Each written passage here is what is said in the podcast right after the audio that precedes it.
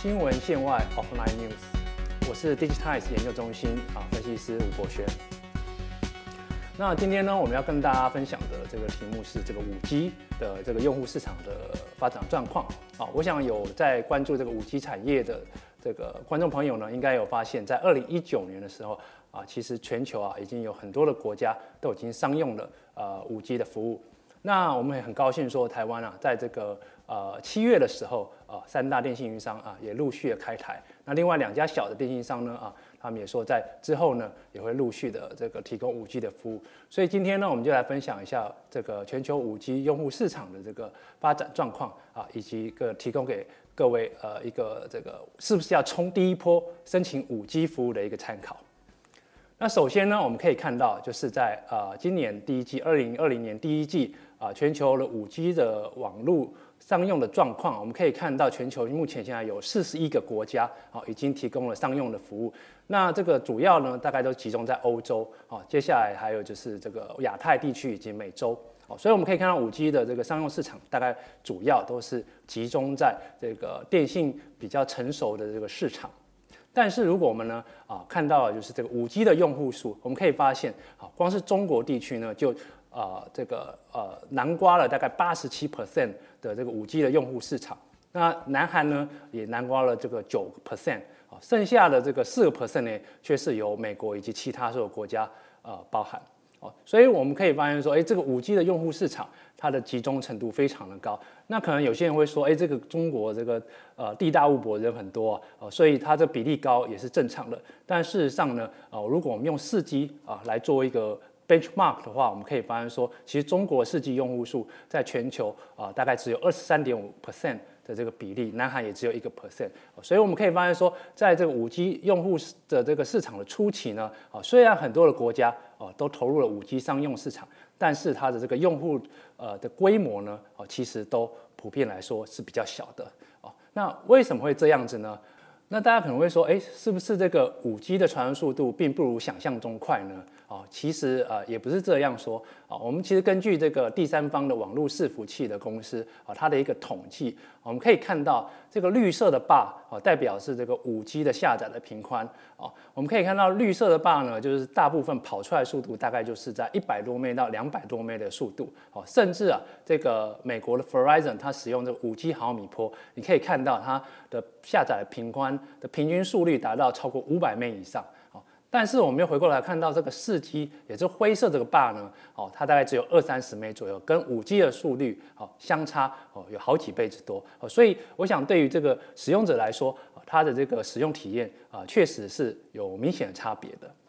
但是啊啊，就这个 but 的呃，我如果我们从这个网络的可用性啊来看，也就是网络的覆盖的能力来说呢，我们可以看到四 G 它在网络的可用性来说，大概都九十几 percent 以上。但是相对来说，五 G 我们可以看到大概只有呃十个 percent，甚至十个 percent 都不到。好，甚在这边我们还有看到就是这个 Verizon，哦，Verizon 它刚刚的这个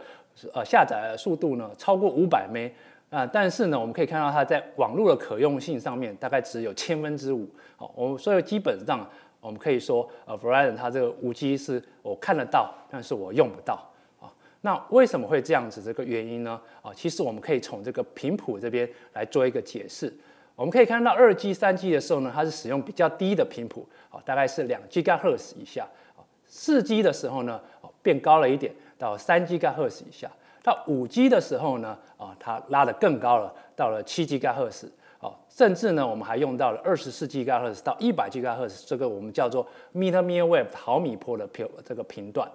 那为什么五 G 要用到这么高的频段啊？其实就是越高的频段，我能够啊达到的这个传输的速率就能够更快。所以我们这边可以看到，三 G 啊大概是所谓的啊 KB 的这个传输的速率，四 G 呢大概是 MB，五 G 就达到 GB 的这个传输的速率等级。